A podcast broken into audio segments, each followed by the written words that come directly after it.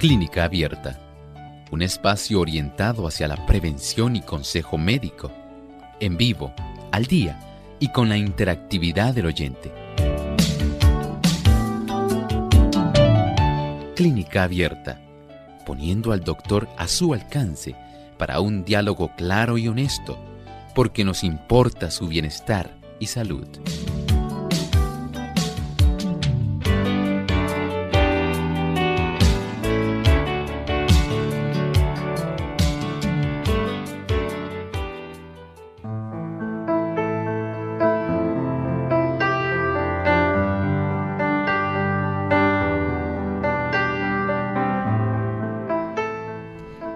Enfermedad crónica de la piel.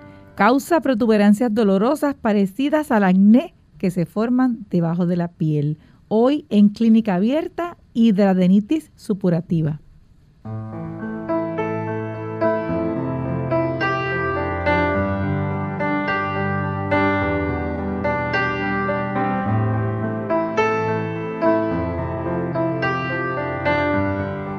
Saludo para todos. Les habla Ilka Monel. Saludos a todos nuestros amigos que se conectan hoy a través de Radio Sol 98.3 FM. Bendiciones del cielo para todos ustedes.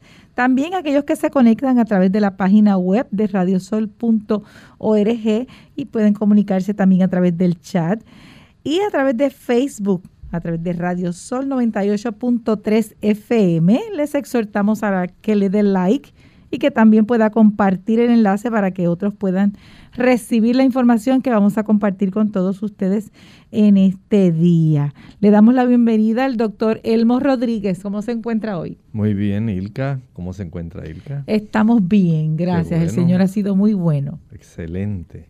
También saludamos a nuestro equipo técnico y por supuesto a ustedes, queridos amigos, que son quienes participan continuamente y por quienes existe este programa Clínica Abierta. Así es. También enviamos saludos muy especiales a las emisoras que transmiten Clínica Abierta. Hoy le enviamos saludo especial a Bolivia, Radio Altiplano Advenir 820 AM, la ciudad de La Paz. También a Venezuela, La Voz Internacional 106.9 FM, punto fijo, 106.1 FM Coro, 106.1 FM de Bajuro, también Churuguara, creo que debo decirlo así, y 101.9 FM Cumarevo. Así es. Bendiciones para todos. Un abrazo muy especial en este día para todos ustedes. Y ahora nos corresponde escuchar el pensamiento saludable. Además de cuidar tu salud física, cuidamos tu salud mental. Este es el pensamiento saludable en clínica abierta.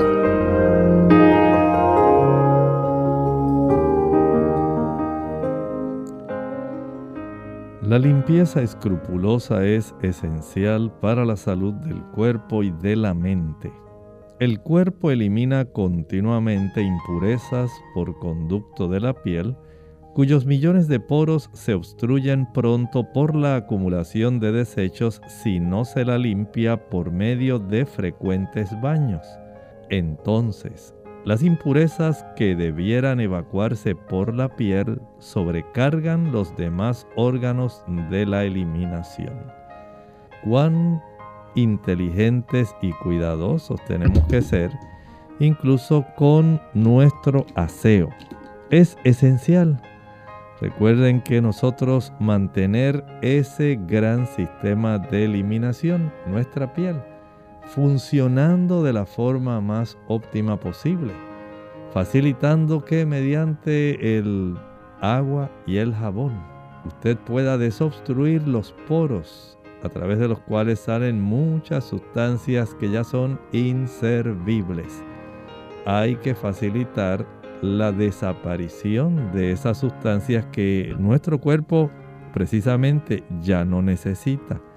El hecho de que podamos eliminar ese tipo de sustancias de nuestra superficie corporal y por supuesto volver a ataviarnos nuevamente con prendas limpias, no vaya otra vez a vestirse con prendas sucias, prendas que ya están cargadas de desechos, de sudoración, porque no deseamos que se pueda reabsorber una buena cantidad de sustancias que ya no le son útiles al cuerpo. Procure usted ser muy sabio. Báñese diariamente, vístase limpio diariamente. Muchas gracias, doctor, por ese pensamiento tan importante que debemos tener en consideración en nuestras vidas. Muy bien, ya después de haber saludado a nuestros amigos, a, aquellos que se conectan a través de otras emisoras en el área internacional, ya estamos listos para comenzar el tema de hoy, que como les mencionamos al principio del programa, es hidradenitis supurativa. Ah, ¿De qué se trata esto, doctor? Estamos hablando de una condición crónica de la piel donde de una manera especial los conductos que se encargan de mantener el pelo, los folículos pilosos, recuerde que usted tiene folículos porque tiene pequeños vellitos en diversas áreas del cuerpo, no solamente en la cabeza, y cuando se obstruyen las bacterias facilitan que esto se desarrolle formando abscesos parecidos al acné. Claro, el acné es algo muy sencillo en comparación a lo que ocurre con la hidradenitis supurativa, donde aquí se desarrollan protuberancias. No es solamente una pequeña pustulita. Estamos hablando ya de áreas que son se agrandan bastante y por supuesto van a doler bastante. Así que esta condición crónica de la piel es más bien una infección localizada que facilita el desarrollo de estas protuberancias. ¿Cuál entonces será la causa de la hidradenitis supurativa? Bueno, ya hemos eh, reconocido que aunque se desconoce por qué se obstruyen tan frecuentemente, especialmente en muchas personas, hay personas que padecen de esto continuamente y logran ellos recurrir a diversos métodos para atenderse esta situación, se reconoce que hay algunas causas que tienen que ver con la genética, hay otras causas que tienen que ver con el medio ambiente. En otros casos se ha podido identificar que hay factores hormonales que desempeñan una intervención en este tipo de situación. Hay genes que se han podido identificar también, pero generalmente, tal como estábamos explicando hace un momento, cuando se obstruye ese conducto. Recuerde que asociado a nuestro pelo, ya sea el de la cabeza, ya sea el que usted tiene, digamos, en la región del pecho, en sus brazos, siempre hay un conducto. Ese conducto está también asociado con una glándula de sebo. Y por ahí se facilita que ese sebo pueda facilitar la lubricación del vellito. Ese sebo es muy importante, pero recuerde que también hay glándulas de sudor que están asociadas. De tal forma que cuando ese sebo o por alguna otra razón se obstruye ese folículo que está asociado al, a la raíz y al inicio del tallo del cabello o de los vellitos, si se obstruye las bacterias que normalmente habitan en nuestra piel, se les va a facilitar el poder ellas alimentarse de sebo y comienza entonces un proceso de reproducción bacteriana en un ambiente cerradito que a su vez le brinda a esta bacteria la oportunidad para ella poder reproducirse, para ella multiplicarse. Y en ese ámbito que le facilita todo el microambiente necesario para que esta bacteria pueda ejercer esas funciones reproductivas, se va desarrollando un problema. Comienza entonces a desarrollarse acúmulos de pus. La persona comienza a notar que tiene ahí como un granito. Ese granito se ve un poquito amarillito. Pero a diferencia del acné, este granito sigue creciendo y sigue creciendo y sigue creciendo y queda sencillamente la colección de pus queda atrapada en esa área. Esto puede ocurrir, por ejemplo, puede ocurrir en las axilas, puede ocurrir a nivel de la ingle también. Son áreas donde tiende esto a manifestarse de una manera mucho más ah, dolorosa, mucho más eh, clínica que puede preocupar a la persona. Y cuando usted ve ese bulto, que ya no es un pequeño granito de acné, y crece, está rojo, doloroso y se aprecia como un buen bultito, entonces ya la persona se comienza a preocupar seriamente. Dice, algo está ocurriendo. Yo no tenía este problema, aunque Ilka podemos comprender que hay personas que esto se le va a producir de una manera frecuente. Y por supuesto, como usted recordará, en la medida en que esta colección de pus se sigue acumulando, se sigue acumulando, se sigue acumulando, entonces hay una área de la piel que comienza a debilitarse, especialmente esas zonas donde la piel abre hacia el exterior. Y ahí entonces el absceso en algún momento va a reventarse, va a facilitar que drene la colección de pus que tiene y la persona entonces comienza a sentir un gran alivio porque vació esa colección purulenta. Ahí salen las bacterias, sale una buena cantidad de colección de estos ácidos grasos que facilitaron que la bacteria pudiera alimentarse. Y usted se preocupa porque dice, ay, pero qué feo huele.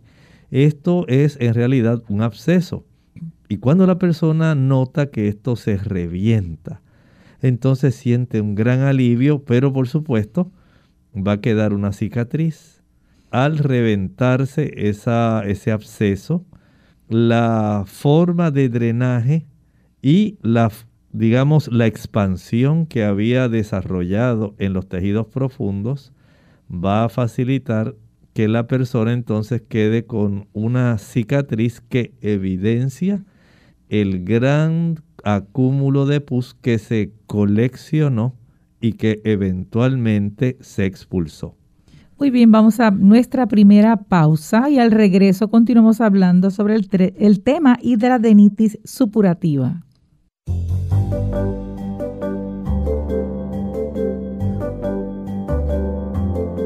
Prevención es salud. Infórmate y aprende. ¿Es cierto que la soya produce cáncer? Algunos estudios han sugerido que el consumo de soya que incluye productos como leche de soya, tofu, carne de soya, previene el cáncer. Algunos estudios no encuentran ninguna asociación y algunos sitios de internet como Mercola como sugieren que el consumo de soya en realidad causa cáncer. Joseph Mercola, quien presume tener la página de internet número uno en salud, acaba de recibir una carta de advertencia de la Administración de Alimentos y Drogas de Estados Unidos, ordenándole que deje de hacer afirmaciones ilegales acerca de los productos que vende. Entonces, ¿qué muestra el balance de la evidencia? En estas circunstancias es cuando un metaanálisis es importante.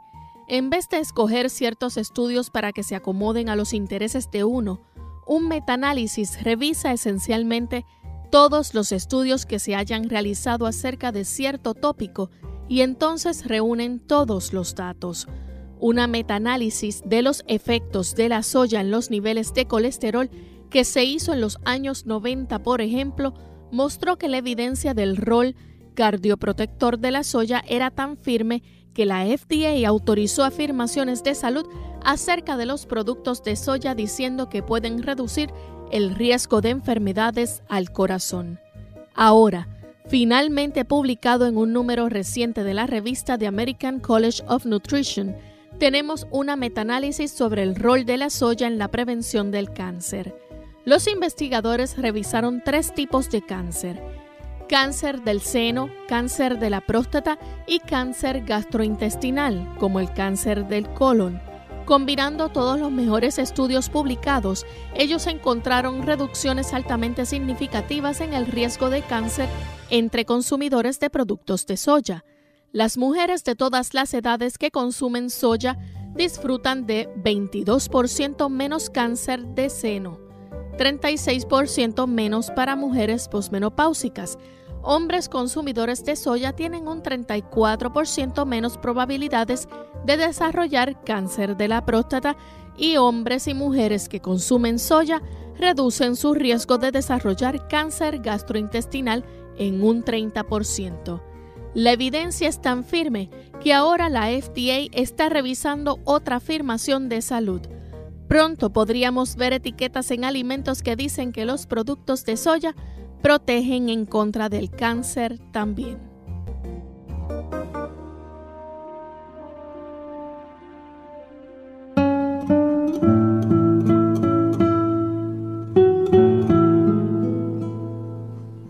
Es imposible resignarse a reptar cuando uno ha nacido con el impulso de volar.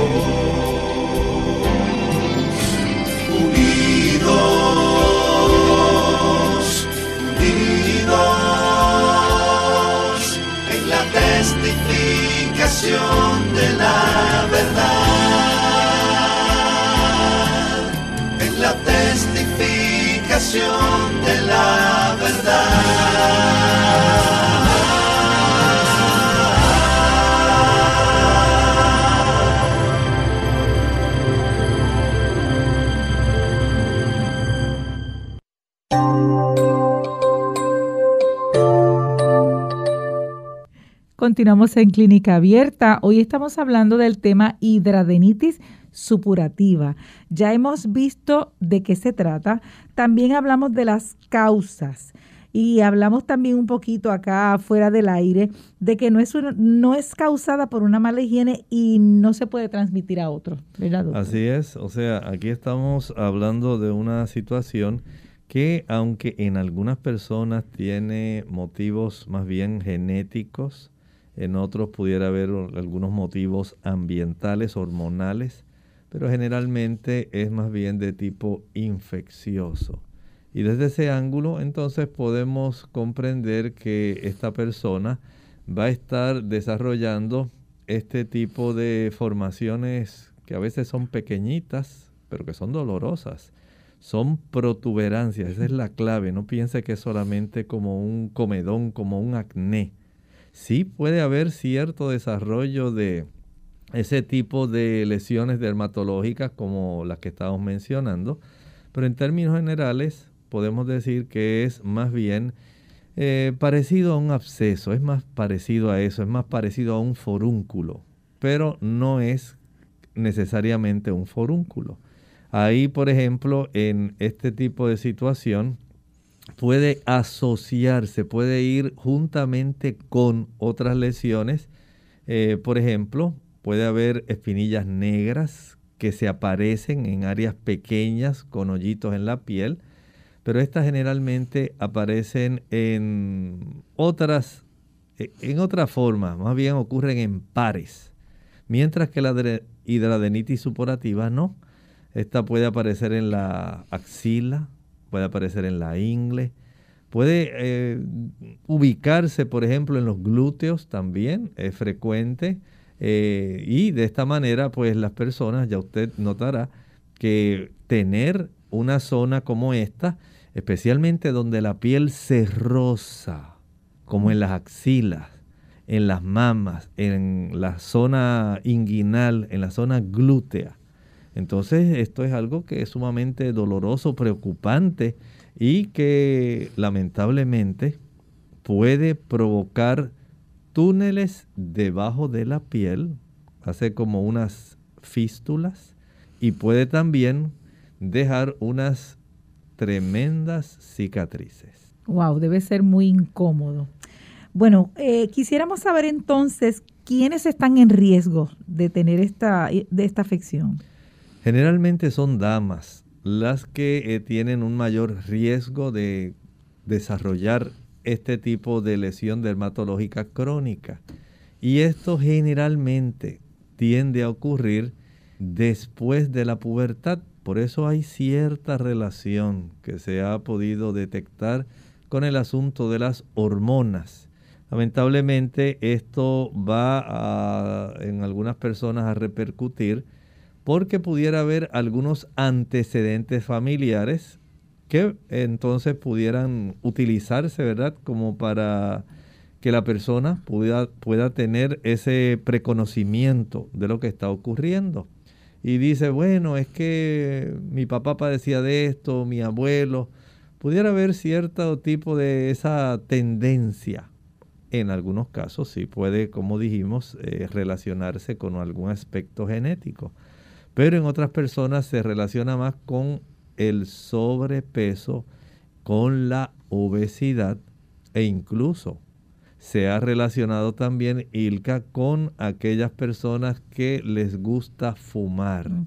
Si la mm. persona tiene este tipo de dependencia al tabaquismo, recuerde que con el tabaquismo, al usted ingerir tantas toxinas, toxinas que el cuerpo tiene que disponer de ellas, el cuerpo no se puede quedar con cerca de más de 4.000 diferentes tóxicos que usted está ingresando cada vez que usted inicia la combustión de un tabaco, de un cigarro, de un cigarrillo, que usted mastica tabaco. Usted está ingresando esa cantidad de sustancias, pero más cuando usted lo enciende. De esta manera, usted facilita esto y el cuerpo entonces se ve abrumado. Tanta cantidad de sustancias que han ingresado al cuerpo, a la corriente sanguínea, y el cuerpo ahora tiene que disponer de ellas porque ninguna de ellas alimenta, ninguna de ellas le da energía, ninguna de ellas tiene vitaminas, no hay minerales, no hay ácidos grasos, no tiene ahí aminoácidos, no hay glucosa, solamente son toxinas, toxinas o venenos. Y el cuerpo entonces se desespera. ¿Y qué voy a hacer con tanta toxina? ¿Cómo lo voy a manejar? Trata de enviar algunas por la vía del hígado para que el hígado pueda entonces manejarlas, pueda tratar de disolver una buena cantidad de estas sustancias en los líquidos biliares de tal manera que puedan ser desechadas del cuerpo de una manera que sea segura, fácil y rápida. Otras, el cuerpo las tiene que disolver a través de los líquidos, especialmente la orina, como ocurre principalmente con la nicotina, que afortunadamente es bastante fácil eliminarla por la vía renal, la vía urinaria. Y otras pues quedarán circulando y tratarán de poder el cuerpo disponer de ellas de una forma que pueda ser también eficaz deshacerse, porque el cuerpo no quiere los venenos por nada del mundo. Lamentablemente esto va a afectar también el sistema inmunológico. Siempre que usted fume, usted afecta su sistema inmunológico. Y cuando usted debilita su sistema inmunológico, es fácil para las bacterias poder encontrar puntos débiles en su organismo. Esos puntos débiles, en este caso, por motivos genéticos, por la facilidad que usted le está dando en eh, introducir estos tóxicos, toxinas en el cuerpo mediante el tabaco, usted facilita que las bacterias se ingresen dentro de esos folículos, se reproduzcan y puedan entonces desarrollar este tipo de afección supurativa muy dolorosa. Esto, por supuesto, no ocurriría o usted no le daría la ventaja si usted no fumara.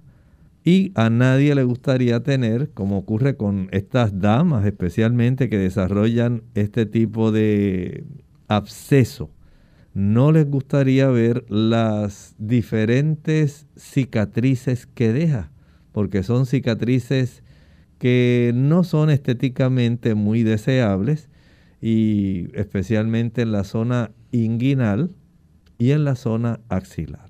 Muy bien, vamos entonces a hablar, eh, doctor, eh, brevemente, antes de la pausa, algunos síntomas de esta condición.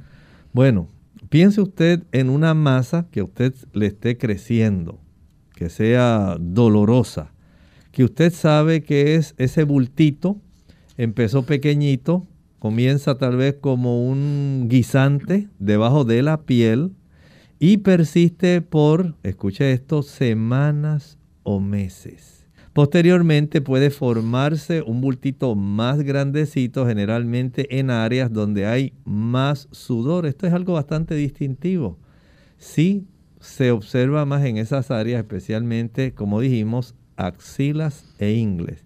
Y esas glándulas poco a poco eh, van básicamente llenándose de estas bacterias. Recuerden que estamos asociando zonas donde hay glándulas de sebo, zonas donde la piel se roza o se fricciona, como esas zonas que estamos hablando, axilas, ingle, glúteos y mamas. Algunos bultos de estos, algunas de estas, eh, digamos, masas que van creciendo, que es la colección de pus, se van a agrandar y entonces se rompen, drenan pus con mal olor. Y esto es un dato distintivo. Recuerden que tenemos una buena cantidad de bacterias con muchas células muertas. Hay una gran cantidad de células blancas que han llegado para combatir las bacterias. Hay también una buena cantidad de ácidos grasos que se vierten a través de las glándulas de sebo que han sido oxidados. Así que imagine bacterias muertas, células blancas muertas, y una buena cantidad de eh, ácidos grasos oxidados. Ya usted puede tener una idea de cómo esto va a estar repercutiendo en que usted cuando se le drena esto y no se da cuenta, porque usted tiene el bultito y usted trata de disimularlo y le duele y usted no sabe qué hacer, y por alguna razón, ya sea por el mismo calor del cuerpo, el mismo calor de la axila, el mismo calor de la ingle, en algunas personas se revienta y comienza a supurar, drena y comienza a salir esa cantidad de pus.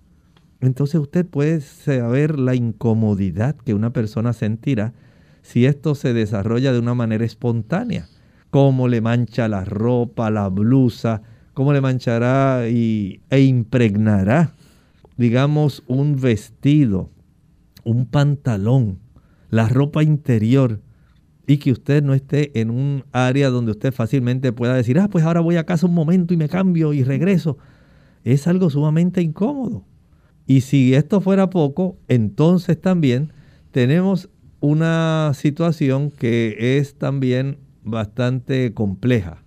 A veces la frecuencia, como dijimos, esto se repite. Unas personas dicen, ah, es que se le quedó la raíz. No, es que eso sencillamente no es que se le quedó raíz, es que sencillamente usted ya tiene o una tendencia genética o un tipo de situación ambiental o sencillamente hay otros factores hormonales o bacterianos que van a facilitar que la persistencia en el desarrollo de este acúmulo de protuberancias dolorosas, de abscesos, pueda entonces facilitar que se vayan creando túneles que conectan esos bultitos debajo de la piel y estas heridas cicatrizan muy lentamente si acaso ocurren y drenan no solamente pus, también pueden drenar sangre. Así que vea usted qué situación tan incómoda para una persona que tiene este tipo de situación que se está desarrollando, este tipo de lesión crónica. Por eso estamos hablando, esto no es solamente como un acné, que usted se lo apretó, lo vació y como era pequeñito, usted dice, ah, pues salió un poquito de pus, ya. No, en este caso las colecciones son más eh, abundantes y por supuesto al abrirse van a drenar ese líquido. Recuerde, estas sanan muy lentamente y lamentablemente pues algunas personas vuelven y lo repiten, vuelven y lo repiten. O sea que estamos hablando de una situación que aunque afortunadamente en muchas personas solamente ocurre en la pubertad y ahí desaparece. Hay otras personas que les resulta más crónico el asunto y continúan repetitivamente padeciendo esta condición. Vamos a nuestra, segunda pausa y cuando regresemos vamos a seguir hablando sobre hidradenitis supurativa y les recordamos que pueden hacer sus llamadas para hacer preguntas desde ahora y además también hacer sus eh, preguntas a través de Facebook eh, Radio Sol 98.3 FM. Regresamos en breve. Cáncer de la piel. Hola, les habla Gaby Zabalúa Godard con la edición de hoy de Segunda Juventud en la Radio, auspiciada por AARP. Los latinos venimos en todos los colores y es el color lo que nos hacía pensar que estábamos asegurados contra el cáncer de la piel. Seguramente los latinos que son rubios con ojos claros saben que están a riesgo de contraer cáncer de la piel si sufren de quemaduras de sol, pero muchos hispanos creemos que la piel trigueña nos protege. Un estudio de la Universidad de California del Sur advierte que los latinos están siendo diagnosticados con melanoma, el peor tipo de cáncer de la piel y se les está encontrando tumores grandes. Las personas con tumores más pequeños o más nuevos sobreviven unos 10 años, pero las personas que tienen tumores grandes solo tienen un 40% de posibilidades de sobrevivir. Aunque el número de latinos diagnosticados aún sigue siendo bajo, la tasa se ha triplicado en los últimos 15 años. Los investigadores creen que los latinos generalmente no conocen los factores de riesgo. Miles Cockburn, el autor del estudio, dice que hay que dar publicidad a esta información para que la gente pueda aprender a hacerse su propio examen y someterse a una revisión médica. El patrocinio de AARP hace posible nuestro programa. Para más información, visite www.aarpsegundajuventud.org www.aarpsegundajuventud.org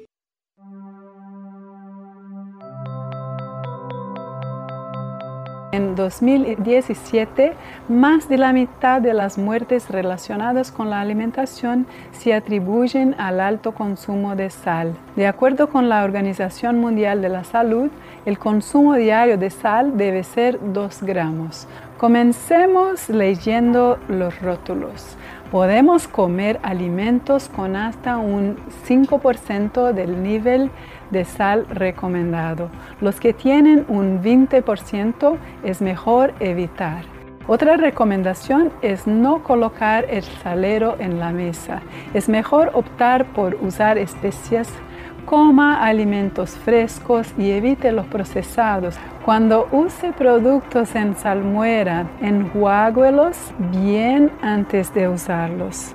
Cambie la sal común por especias sin sal usted va a ver que su paladar cambiará y su vida continuará teniendo mucho sabor. En Clínica Abierta te queremos saludable.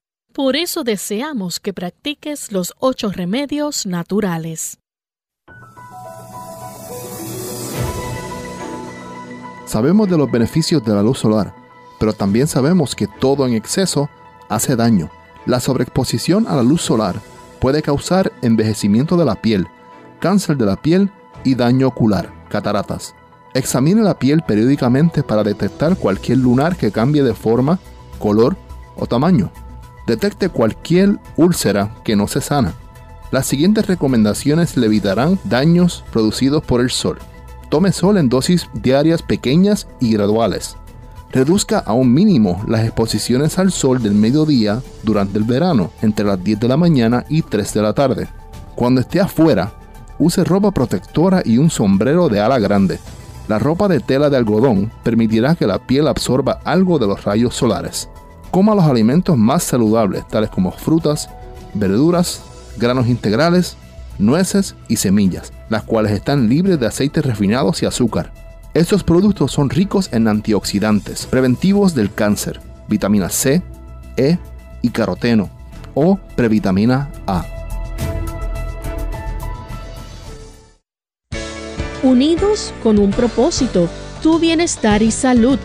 Es el momento de hacer tu pregunta llamando al 787-303-0101 para Puerto Rico, Estados Unidos 1866-920-9765 y llamadas internacionales al 787-763-7100 o al 787-282-5990.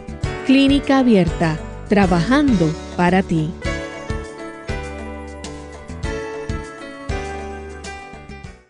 Clínica Abierta. Continuamos aquí en Clínica Abierta. Les recordamos que puede hacer su llamada a través de los números en Puerto Rico 787-303-0101. En Estados Unidos 1866-920-9765. Llamadas internacionales al 787-763-7100 y 787-282. 5990 y como les mencionamos también a través del chat de Facebook Radio Sol 98.3 FM y gustosamente del tema que estamos tratando hoy que es hidradenitis supurativa, el doctor estará contestando las preguntas. Bueno, hemos estado hablando sobre lo que es la hidradenitis supurativa. mencionamos que es una enfermedad crónica de la piel también mencionamos las causas de la hidradenitis supurativa y también hablamos sobre los riesgos. Eh, ¿Quién puede, quién puede tener eh, este, esta enfermedad? ¿Quién está en riesgo? Comenzamos a hablar también antes de la eh, segunda pausa sobre algunos de los síntomas. ¿Hay algún otro síntoma, doctor? Claro, puede nosotros podríamos clasificar este tipo de situación de acuerdo al cuadro clínico. Por ejemplo, en los casos leves hay solamente algunos bultitos. En alguna área restringida de la piel pueden ser las axilas, dijimos la zona mamaria, puede ser la zona inguinal, la zona glútea, pero están ahí ubicaditos, son pequeñitos y a veces si este tipo de casos leves comienzan entonces a empeorar y se hacen los bultitos más grandes, ya entonces podríamos pensar en este asunto donde la hidradenitis supurativa comienza ya a tener recurrencia. Eh, curiosamente, Ilka, esto se observa no solamente en las damas eh, entre los 20 y 30 años, es más frecuente, sino también en las personas de raza negra. Se observa mucho más que en las personas de raza blanca. Y ya cuando este tipo de hidradenitis superativa comienza a desarrollar ya protuberancias que son mucho más grandes, ya no se semejan a protuberancias, protuberancias como un guisante, un chícharo, algo pequeño. No, ya el asunto va creciendo, el dolor es mayor, la molestia es mayor, la persona se da cuenta de que las cosas no están bien y mucho más cuando se da cuenta que se rompen, que se drenan y vierten ese líquido, entonces esto ya comienza a preocuparle y se da cuenta que a veces pueden llegar a formarse en otras áreas del cuerpo. Ya ahí está en lo que podríamos decir es esa clasificación de la hidradenitis supurativa moderada. Pero hay otros casos donde ya se torna grave la situación. Aquí estamos hablando que hay este tipo de formaciones, protuberancias, que se encuentran en varias partes del cuerpo. están generalizadas. Hay muchas cicatrices, el dolor crónico que puede dificultar el movimiento y esto pues hace que la persona comience ya a observar que hay cierto tipo de otras afecciones que pueden estar fácilmente desarrollándose. Especialmente, como estábamos hablando hace un rato, si la persona, digamos, ya padece de acné grave y tiene esta dificultad de la hidradenitis supurativa, pues ya sabemos que el asunto le va a ser mucho más difícil. Además, es más frecuente también en las personas que padecen de artritis. ¿Escuchó? Las personas con artritis, no solamente de raza negra, no solamente damas, sino también en aquellas personas que van a tener también este antecedente de la artritis, el diabético, aquellos que ya tienen el síndrome metabólico, personas que son hipertensas, eh, que tienen sobrepeso, que también tienen elevado su colesterol, sus triglicéridos, que caen dentro de este síndrome metabólico, a ellos se les puede desarrollar más fácilmente. Y también a las personas que tienen esta condición de enfermedad intestinal inflamatoria. Vea que hay una serie de factores que pueden facilitar que usted, que tal vez empezó, digamos, eh, manifestando levemente, esta hidradenitis supurativa, esto se convierte en algo ya, digamos, moderado, pero pueda progresar a una condición mucho más compleja, una condición grave, y, desarrolla entonces la persona este tipo de complejidad. Recuerde, si usted es de esas personas que fuma, a usted no le conviene porque usted va a estar y padece esta condición facilitando que todo esto se desarrolle. Una vez usted sabe que esto se desarrolla, esa zona que era en sí un conducto del folículo piloso, se puede entonces tornar mucho más susceptible a infecciones secundarias. Y esto entonces va a hacer que esta condición todavía empeore. O sea, esta área afectada que tiene la hidradenitis supurativa es más susceptible a una infección secundaria, pero la presencia de pus es común en esta hidradenitis supurativa y no necesariamente implica que la persona tiene una infección. También hay que recordar que dentro de este tipo de cuadro, las personas van a tener, digamos, cicatrices, cambios en la piel. Aquí, como dijimos, las heridas pueden sanar, pero van a dejar cicatrices similares a marcas causadas como por una cuerda o piel con hoyos. O sea que estéticamente ya usted sabe que esto le va a afectar. Veamos entonces que este tipo de cuadro, esta, sintomatología, añádale a esto entonces el problema que la persona va a tener. Imagínese usted con una pelota ahí, esa colección que usted está desarrollando de pus en esa área, donde es un área donde hay roce, donde eh, posiblemente es la zona inguinal donde usted hace eh, la flexión para sentarse.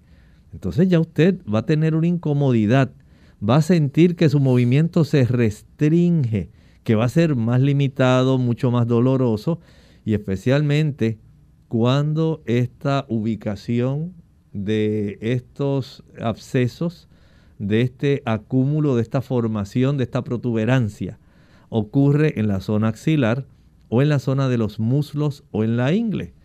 Este tipo de situación entonces ya pone el asunto en una perspectiva un poco más difícil, porque algunas personas al desarrollar este tipo de protuberancia cerca de la región de la ingle, cerca de los órganos eh, pélvicos en sí, puede entonces esto estéticamente afectar a las personas.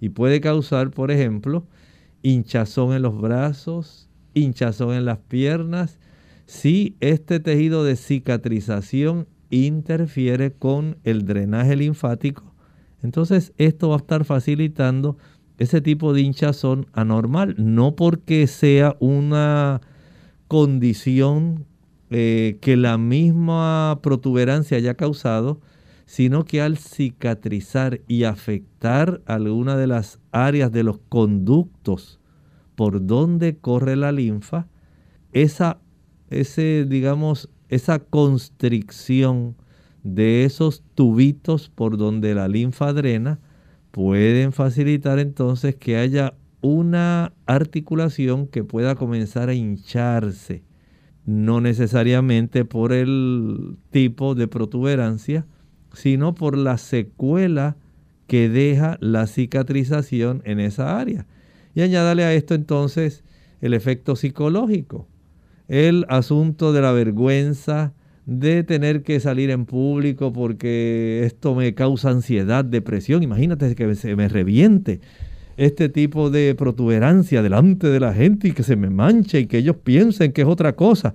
O sea, hay una serie de complicaciones en todo este panorama eh, clínico de la persona que padece esto, que sencillamente pues tiende en cierta manera a afectar la autoestima la vergüenza que siente la persona. De verdad estoy escuchando, doctor, y debe ser un poquito difícil lidiar con esta enfermedad porque ahora aquí en Puerto Rico y en otros países que se conectan con nosotros estamos en época de verano y uno acostumbra pues quizás cuando sale o a la playa ponerse ropa más ligera, pues se limitaría a no participar de esas actividades pues por esa misma vergüenza como usted menciona de que le puedan ver pues esa afección o pueda causarle un dolor, sería algo muy, muy difícil. Pero seguimos entonces hablando sobre la hidradenitis supurativa. ¿Cómo se diagnostica, doctor? Bueno, en realidad no hay una prueba específica que yo diga, ah, pues me voy a hacer un estudio de sangre para saber que yo tengo hidradenitis supurativa. No, eso no existe, eso así. Más bien, digamos, este tipo de afección, estas protuberancias dolorosas que contienen pus, pueden malinterpretarse como una infección. A veces también las personas dicen, no, eso es que tiene un vello encarnado. Y comienzan entonces a asignar una serie de diagnósticos. Y estas personas que viven durante años, por eso le decimos, no piense que esto es un absceso que usted tuvo ahí de momento, no. Estamos hablando de protuberancias que pueden ser aisladas, pueden ser solamente localizadas, pero también pueden ser generalizadas. Y este tipo de personas que viven con esta situación, a veces no se les brinda un diagnóstico correcto. El médico básicamente, eh, ILCA, para poder diagnosticar esta condición, va a preguntar en cuanto a los signos, en cuanto a los síntomas, al aspecto de la piel, a los antecedentes médicos, por supuesto. Si el médico sabe que usted fuma, si el médico sabe que usted, eh, por ejemplo, está en sobrepeso, y él pues se va a dar cuenta inmediatamente si hay antecedentes familiares, si hay antecedentes genéticos. Entonces ya el médico dice, bueno, si esto está asociado más bien a que la persona es artrítica, que es diabética, entonces ya aquí entra una sospecha donde el médico se da cuenta de que no estamos hablando de un absceso, sino de una condición donde ahora se precisa el que un dermatólogo, que es un especialista que está evaluando las condiciones de la piel, pueda hacer una evaluación mucho más exhaustiva porque a veces puede ser difícil de diagnosticar. Como no existen ningún tipo de pruebas de laboratorio eh, y si hay pus o hay secreción, entonces el médico pues puede decir, bueno, yo voy a tomar una muestra de esta secreción para analizarla en un laboratorio y saber definitivamente qué es lo que está ocurriendo. Así que en términos generales, más bien el médico lo que va a hacer es observar, preguntar, tocar ahí, palpar y escuchar de la persona ese tipo de historial que la persona le va a estar brindando para poder entonces decidir, eh, lo voy a enviar al dermatólogo porque tengo la sospecha que esto no es un absceso común, esto más bien es la hidradenitis supurativa. Quizás hay alguna persona que como yo al principio del programa haya pensado en que acá nosotros en Puerto Rico le conocemos algo similar, parecido a algo como nacido. Veo que hay algunas diferencias, doctor. Si pudiera mencionar alguna, eh, si hay alguna diferencia entre esta condición que hemos estado hablando hoy y el, y el nacido que nosotros la llamamos acá en Puerto Rico. Bueno, miren, hay que reconocer que no necesariamente se debe a una infección como estábamos hablando.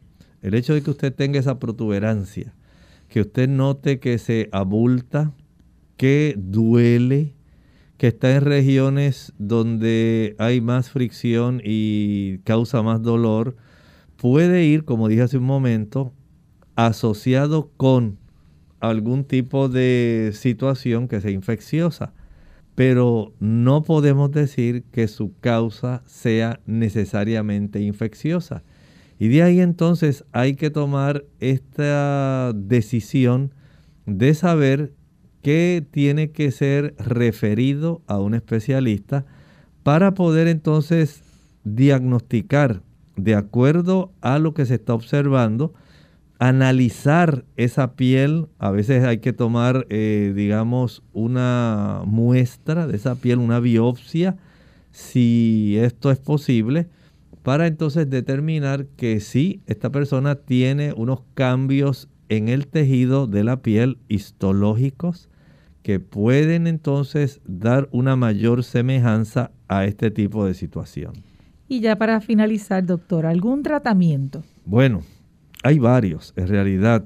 Podemos decir que el tratamiento con medicamentos o cirugía o ambos puede ayudar a controlar estos síntomas y a veces podría ayudar a evitar una gran cantidad de complicaciones que deja esta hidradenitis supurativa. Hay que hablar con el médico porque él puede dar a la persona el beneficio de una multiplicidad de tratamientos de acuerdo a la condición. Por ejemplo, hay personas que van a requerir antibióticos. Algunos pueden ser antibióticos tópicos. Son los antibióticos, por ejemplo, que se aplican sobre la piel. Usted tal vez ha comprado algún eh, ungüento y ya los conoce y dice, ah, sí, doctor, ahí me recetaron un triple antibiótico. Así que si los síntomas son leves, algunas personas podrían controlarse con un antibiótico tópico, a veces viene en forma de gel o gel, o vienen líquidos.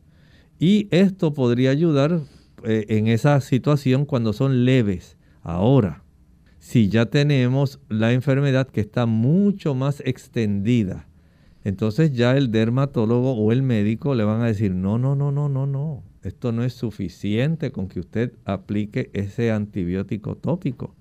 Esto ya requiere antibióticos orales. A veces puede requerirse la doxiciclina. En otras ocasiones puede ser la clindamicina, la rifampicina. Puede haber una combinación. Todo depende de la frecuencia, las complicaciones que se generen estas personas que tienen esta enfermedad grave podrían necesitar antibióticos durante meses. Recuerde que estamos hablando de situaciones donde no solamente es algo localizado, no es algo aislado solamente en la ingle o en el pliegue mamario. Pudiera haber situaciones donde hay múltiples en otras áreas del cuerpo.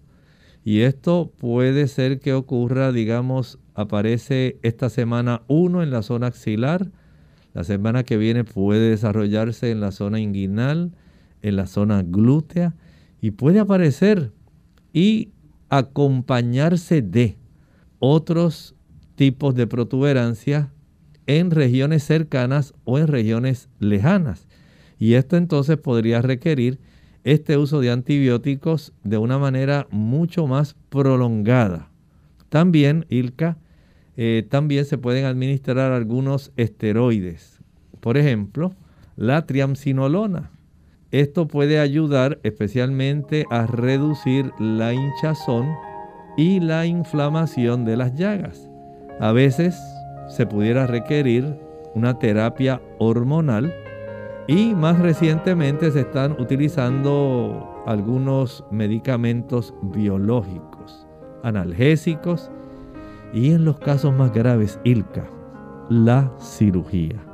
Esto ya pues lamentablemente se llega a este tipo de situación cuando ya decididamente el médico dice, no, pues ya se están creando túneles, hay fístulas, hay que debridar con sacabocados, hay que dar terapia láser, hay que hacer una extracción quirúrgica o sencillamente una incisión y un drenaje.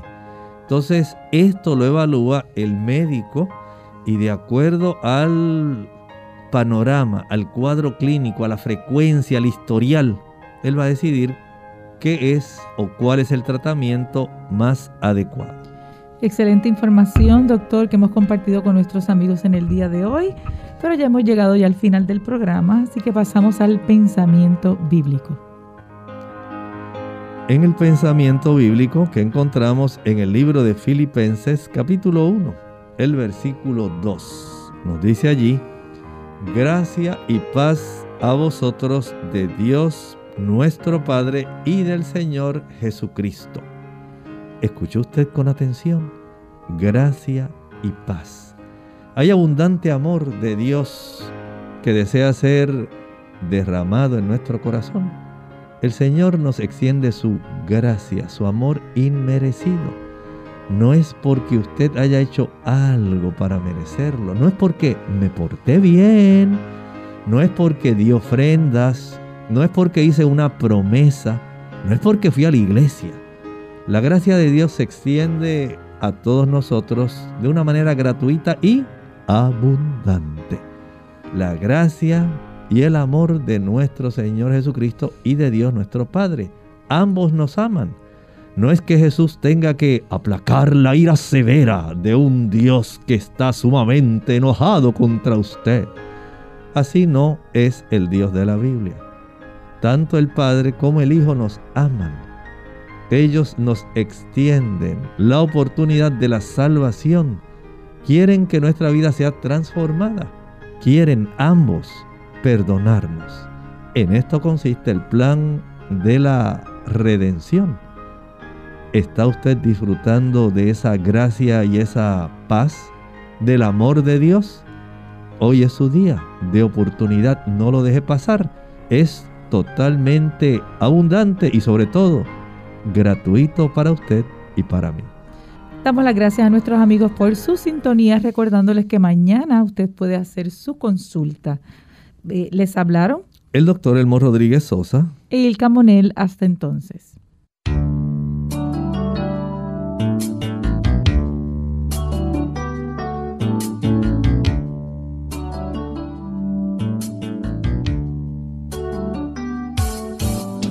Clínica abierta.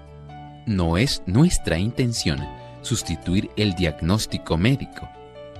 Antes de poner en práctica cualquier consejo brindado en este programa, usted debe consultar con su médico. Hasta la próxima.